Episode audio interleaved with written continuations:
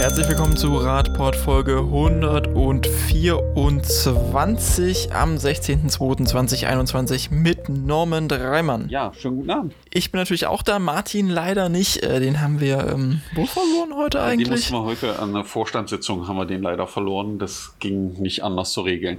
Genau, der hat noch äh, Vereinsverpflichtungen und muss da äh, leider auch als Vorstandsvorsitzender des ADFC Sachsen-Anhalt ab und zu mal auftauchen und darf nicht immer mit uns podcasten. Obwohl ähm, natürlich heute deswegen, bei uns gewesen wäre. Genau, das ist er doch ja. immer. Das wollen wir jetzt mal unterstellen. Er würde ja auch nichts anderes behaupten, oder? Das glaube ich auch nicht. Ne? In dem Sinne, ähm, dann begeben wir uns mal auf eine schöne Reise. Ist ja eh viel günstiger, wenn man nur zu zweit reist und nicht zu dritt. Wir fahren nach Obwohl London. Das in den heutigen da Zeiten ja nicht so wichtig ist mit den Reisekosten. Naja, wenn ich mit dem Zug fahren möchte, dann wird es schon wieder ja, relevanter. Aber mit wir reisen ja nur virtuell. ja, genau. ja, stimmt. Ja, äh, nach Großbritannien fahren, glaube ich, auch gerade nicht so viele äh, mit dem Zug, um sich diese tolle Radinfrastruktur in London anzuschauen. Die haben in den letzten Jahren ja einiges gemacht und das zeigt sich jetzt auch wieder in den neuen Daten von Transportation for London. Ja, Moment. also äh, die haben neue Zahlen rausgebracht, die doch relativ äh, beeindruckend sind, weil äh, es ist schon wieder so, dass gegenüber den letzten Zählungen äh, der Anstieg 22 Prozent beträgt. Äh, was den Radverkehr angeht und dass eben auch zu sehen ist, dass auch am Wochenende im Freizeitverkehr aufgrund der sicherlich gesonderten Lage durch äh, Corona der Radverkehr auf der Infrastruktur zunimmt. Und sie haben auch untersucht, wo die Leute ihr Geld ausgeben. Ähm, oder äh, äh, dass sie, wie viel Geld sie ausgeben. Und dabei ist rausgekommen, dass die Leute, die zu Fuß mit dem Fahrrad und mit dem ÖPNV kommen, bis zu 40 Prozent mehr Geld ausgeben als äh, diejenigen, die mit dem Auto äh, die jeweiligen Orte erreichen. Und das sind schon echt beeindruckende Zahlen, die man da sieht. Und vor allen Dingen, wenn man sich anguckt, aus welcher Welt Ländern kommt, ja, was das Thema Radverkehr angeht, weil das war ja da eher so ein Kampfsport. Also äh, wenn man vor zehn Jahren, glaube ich, nach London geguckt hat, dann waren dann nur meistens so Männer auf Fahrrädern unterwegs, die sich irgendwie durch den Verkehr gefiltert haben, äh, wenn man sich die Videos anguckt. Und man scheint doch über die Dinge, die man tut, indem man die also abgetrennten Fahrradrouten baut, ähm, deutlich mehr Menschen zum Radfahren zu begeistern. Genau, im Zeitraum von April bis Juni 2020 ähm, wurden sogar die, über die Hälfte der Wege, ähm, die zurückgelegt wurden, entweder zu Fuß oder mit dem Rad zurückgelegt. Das ist ähm, nochmal ein Anstieg, besonders hier sehen wir den Einfluss der Pandemie um 29 Prozent so vor der Pandemie, aber auch jetzt im Dezember, wo viele jetzt sagen, okay, ja scheiße kalt, da kann man nicht Rad fahren, sehen wir auch den, den klaren Anstieg trotz ähm, nochmal.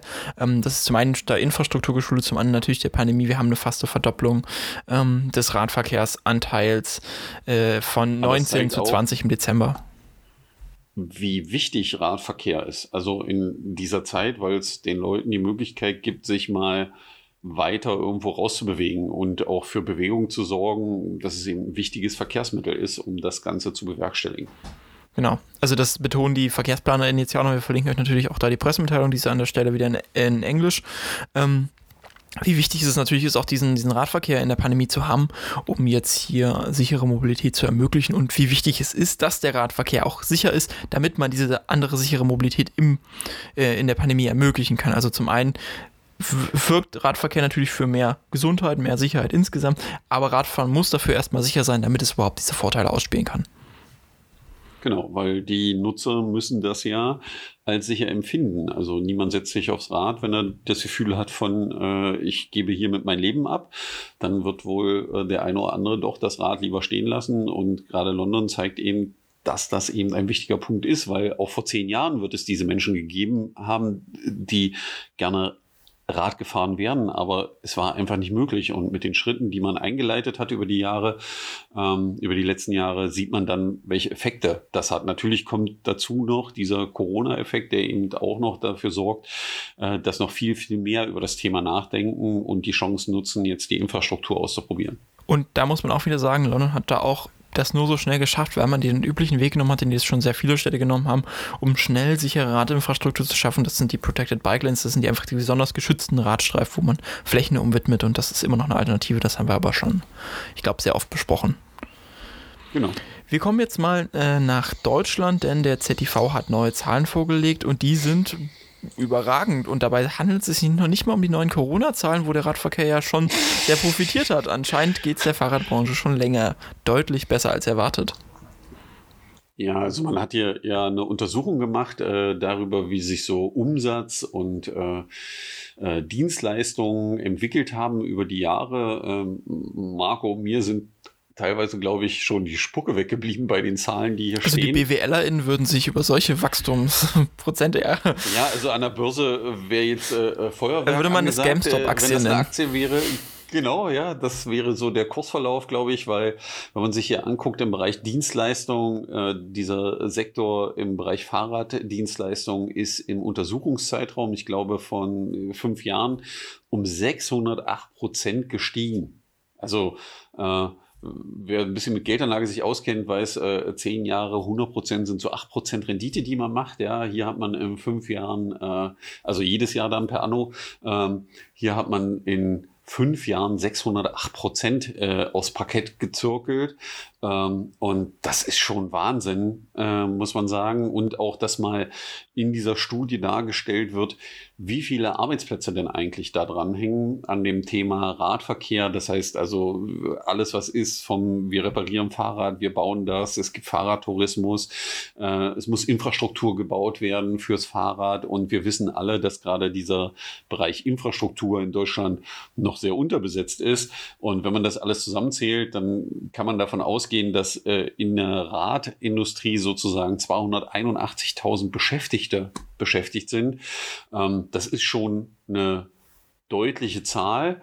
Ähm, und äh, ist mehr als ein Drittel dessen, was in der Autoindustrie beschäftigt ist. Also ein Drittel da, mehr als ein Drittel davon in der Autoindustrie. Das ist ja so die Auto, die Industrieform, die man gerne in Deutschland immer wieder fördert äh, und äh, die Fördergelder bekommen. Und da arbeiten 830.000 Menschen, äh, geht man davon aus. Und Bahn und Schiene haben wir 270.000 ungefähr. Das heißt, da ist der Radverkehr nicht weit weg von und erzeugt eben auch ein ordentliches, also eine ordentliche Wirtschaftsleistung mit äh, 37,7 Milliarden Euro. Das sind schon ordentliche Zahlen, die man hier sieht. Und wie Marco das richtig sagte, äh, auch wenn man das missverstehen konnte, weil die Corona-Zahlen noch nicht drin sind, äh, aber äh, da ist der Corona-Effekt noch gar nicht mit bei, das, weil die Zahlen äh, nur bis 2020 äh, bis 2019 laufen und die, damit das Jahr 2020 noch gar nicht drin ist, wo wir ja aus den Zahlen wissen, was im Radverkehrsbereich gerade bei dem Verkauf der Neuräder abgelaufen ist und auch immer noch abläuft zu dem Thema, dass die Nachfrage das Angebot übersteigt, dann wissen wir, wo die Zahlen sich hinentwickeln werden. Ja.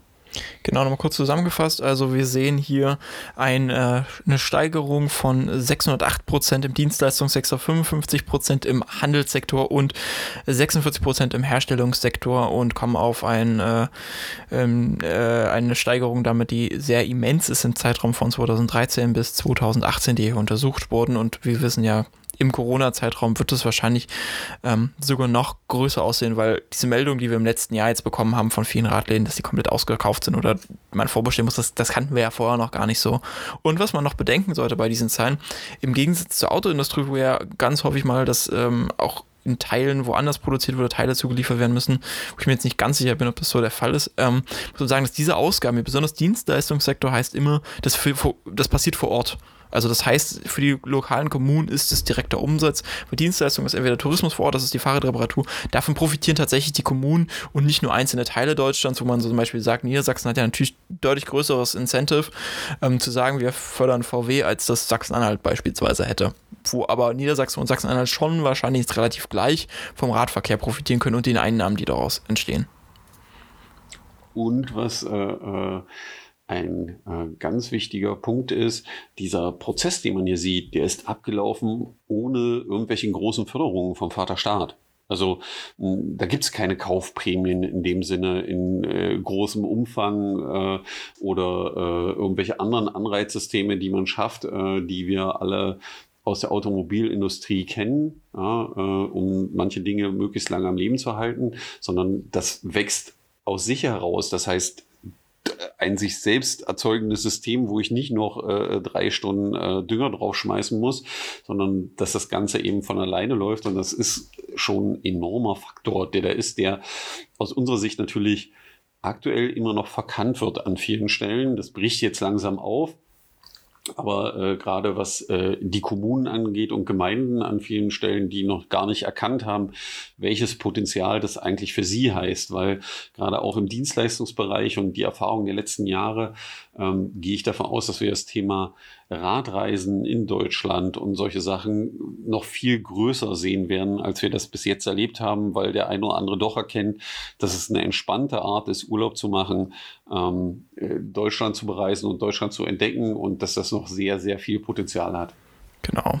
Und ähm, viele würden jetzt wahrscheinlich argumentieren, ja, aber die Förderung gab es doch schon für die Lastenradprämien. Und da müssen wir halt mal ganz ernsthaft sagen, das ist kein Ver Vergleich zu dem, was wir früher für die äh, sogenannte Abwrackprämie gesehen haben oder was wir ansonsten Investitionen in den Autoverkehr sehen, wenn wir einfach die Unterhaltskosten des Autoverkehrs angucken oder wenn wir uns angucken, wie viel Geld eigentlich doch dafür drauf geht, dass einfach öffentliche Flächen im Autoverkehr zur Verfügung gestellt werden. Das ist, ist in keinem Verhältnis. Also das ist jetzt gemeint, wenn wir davon reden, dass der Autoverkehr noch signifikanter gefördert wird als der Radverkehr und der Radverkehr eigentlich noch gar nichts erlebt hat auf dem Level. Hm. Genau. Jetzt kommen wir von äh, dem tollen Thema direkt in eine Stadt, die anscheinend das schon zu beherzigen scheint und erkannt hat, dass es da Potenziale gibt, die man fördern könnte. Wir schauen noch Hamburg. Die haben sich einen relativ kreativen Weg überlegt, wie man jetzt nachhaltige Radver oder nachhaltige Verkehrspolitiken kommunizieren könnte und erlebbar machen könnte, Norman. Ja, also äh, Marco ist da irgendwie drauf gestoßen. Äh, es gibt hier so ein lustiges Spiel. Da darf man äh, selber politische Entscheidungen treffen, was das Thema Mobilität angeht unter verschiedenen Zielen, äh, also mobilitätsbezogene Ziele, ökonomische, ökologische, soziale und gesundheitsbezogene und städteräumliche Ziele. Und hat dann ein Repertoire an Maßnahmen aus den verschiedenen Bereichen, aus dem ÖPNV, aus dem Fußverkehr, Radverkehr, vernetzte Stadt, urban äh, Leben, neue, Mo also Elektromobilität und so weiter und kann dann selber Maßnahmen aussuchen, hat dafür ein festes Budget. Ähm, manche Maßnahmen, die da stehen, bringen sogar Einnahmen. Das heißt, wenn man die macht und so kann man dann viele Entscheidungen möglich machen und auch mal einen komplexen Entscheidungsprozess nachvollziehen, indem man sich die Frage stellt, macht das jetzt Sinn, macht das keinen Sinn, gebe ich das Geld dafür aus, stehen die Kosten im Verhältnis, weil man sieht auch, dass manche Projekte eben relativ preisintensiv sind und da muss man das eben abwägen. Ähm, und kann so das Ganze zusammenstellen im Endeffekt und kann dann am Ende sehen, wie seine eigene Auswahl die gesteckten Ziele erfüllt, sozusagen. Und das war eben schon interessant, weil Marco und ich muss, hatten erst den kurzen Moment, dass wir rauskriegen mussten, wie funktioniert das eigentlich, dass man eben die äh, Maßnahmen in die grauen Felder im äh, Browser ziehen muss, damit das dann vernünftig funktioniert. Das hat mich wieder beruhigt, weil Marco ist viel jünger als ich und der hat es auch erst nicht gefunden. Ähm, und äh, dann artete das aber eben gerade aus in der Vorbereitung des Podcasts, dass wir es unbedingt fertig machen wollten und jeder hatte noch eine Maßnahme und ach scheiße, ich habe ja noch Geld über, wir können ja noch was machen, ähm, um das Ganze äh, zu füllen und war schon echt interessant, oder Marco? Ja, also man muss jetzt grundsätzlich sagen, das ist natürlich eine bisschen unterkomplexe Darstellung, weil Verkehrsplanung hat Klar. häufig noch ein bisschen was mit zu tun. Habe ich jetzt überhaupt die Räume dafür, wie ist die Planung umzusetzen? Aber ich finde, es ist schon ähm, ein kreativer Weg, jetzt mal einen ersten Eindruck davon zu bekommen, vor allem für die finanziellen Ressourcen. Ähm, Verhältnisse. Es ist ja tatsächlich was, was man dem Radverkehr häufig vorwirft, dass man sagt, nee, ihr Radfahren, ihr fordert doch immer so viel, wo soll denn das ganze Geld herkommen, wenn man dann sich dann anguckt, einen Vergleich, was kostet es denn eigentlich im Vergleich zu anderen Maßnahmen, die viel leichter beschlossen werden da kriegt man noch eher ein genau, Relationsgefühl dafür. auch zum Beispiel, dass man Geld einnehmen kann, zum Beispiel durch Parkraumbewirtschaftung und eine andere, einen anderen Umgang mit Parkraum. Das ist jetzt so eine der möglichen Einnahmequellen. Genau, wenn man eben guckt, so für eine Stadt für Hamburg, ich kann eine Maßnahme für den Autoverkehr durchziehen oder ich kann für dieselbe Maßnahme drei oder vier Maßnahmen durchziehen für Fußgehende und Radfahrende ähm, und äh, viel mehr Aufenthaltsqualität schaffen, dann ist das eben eine Entscheidung, die ich fällen muss und äh, an der ich mal aktiv teilhaben kann. Ähm, ich glaube, dass das schon für viele mit Erkenntnis zu tun hat, weil, wie du schon so richtig sagst, äh, ist das eben immer wieder so ein Thema, gerade wenn es um Radverkehr geht, heißt es immer, wo soll das Geld herkommen? Aber am Ende, wenn man sich mit dem Thema beschäftigt, stellt man fest, dass die Investitionen im Gegensatz zu anderen Dingen, die investiert werden, eher die kleinen Summen sind, die dazu führen, dass Menschen viel lieber und schneller Rad fahren. Genau. Und entsprechend guckt euch das mal jetzt an. Ihr könnt das Ganze noch ausprobieren. Ich glaube, bis Ende Februar ist dieses äh, Online-Spiel noch da. Ähm, danach weiß ich gerade gar nicht, wie es damit weitergeht. Aber schaut es euch bis dahin an. Den Link dazu findet ihr wie immer in den Show Notes. Jetzt kommen wir zu einem weniger erfreulichen Thema, während andere sich spielerisch der, ähm, der neuen Verkehrsplanung widmen, scheint es in anderen Teilen der Welt doch eher vereist zu sein und nicht so gut voranzugehen. Wir haben letztes Mal schon darüber gesprochen, wie es mit der Schneeräumung in Magdeburg voranging. Da haben wir ja schon angedeutet, dass nochmal Schnee kommen könnte. Wir hätten aber tatsächlich nicht gedacht, dass es noch schlechter geht als letztes Mal. Norman. Naja, also vielleicht sollte man nicht von schlecht reden. Also es, also wir haben uns ja auch ein bisschen gefreut, dass es mal so viel geschneit hat. Ja? Ansonsten gibt es ja eigentlich immer Jahre, wo alle so dastehen und sagen, naja, jetzt sind drei Futzel Schnee gefallen, so mal weiß wäre ja auch schön. Ähm, die Mitte von Deutschland äh, hat davon sehr viel in diesem Winter bekommen, ja, und darunter auch Magdeburg. Und äh, ja, äh, damit auch Sachsen-Anhalt. Und man musste dann wieder beweisen, wie man zu dem Thema steht und wie sich Dinge entwickeln. Und da muss man leider sagen, ähm, dass man noch nicht verstanden hat, dass es auch unter solchen Bedingungen Sinn macht, äh, Radfahren zu fördern, indem man Radwege räumt und auch das Thema Fußwege völlig vernachlässigt hat, ähm, sondern im Endeffekt sich nur auf eine einzige Sache konzentriert hat, nämlich, äh, dass erstmal die Fahrbahnen frei sind und der Autoverkehr läuft. Weil man sagen muss, für den ÖPNV und hat man sich, also es war auch eine Priorität. Nur nicht die Erreichbarkeit zu Fuß. Genau, das Problem ist, zum ÖPNV bist du da nicht hingekommen. Äh, die haben auch eine Weile gekämpft, wo man sich aber schon die Frage stellt, ähm, die wir uns auch gestellt haben, wie kann es sein, dass bei 30 bis 40 Zentimeter Neuschnee plötzlich die Welt zusammenbricht? Äh, diesen Eindruck machte das dann, ähm, weil es glaube, es gab viel schlimmere Wetterereignisse und es gibt auch Städte äh, in Deutschland, äh, nicht in Deutschland, sondern nördlich von uns, auch in die Deutschland. haben viel mehr Schnee und kriegen das äh, auch in Deutschland und kriegen das im Regelfall viel besser hin als das, was wir hier wieder erlebt haben vor Ort. Man war dann doch sehr überrascht, obwohl natürlich klar war, dass diese Situation eintritt, war glaube ich fünf Tage bevor sie eintrat klar. Ja, also da kamen die ersten Aussagen und das verdichtete sich dann immer mehr.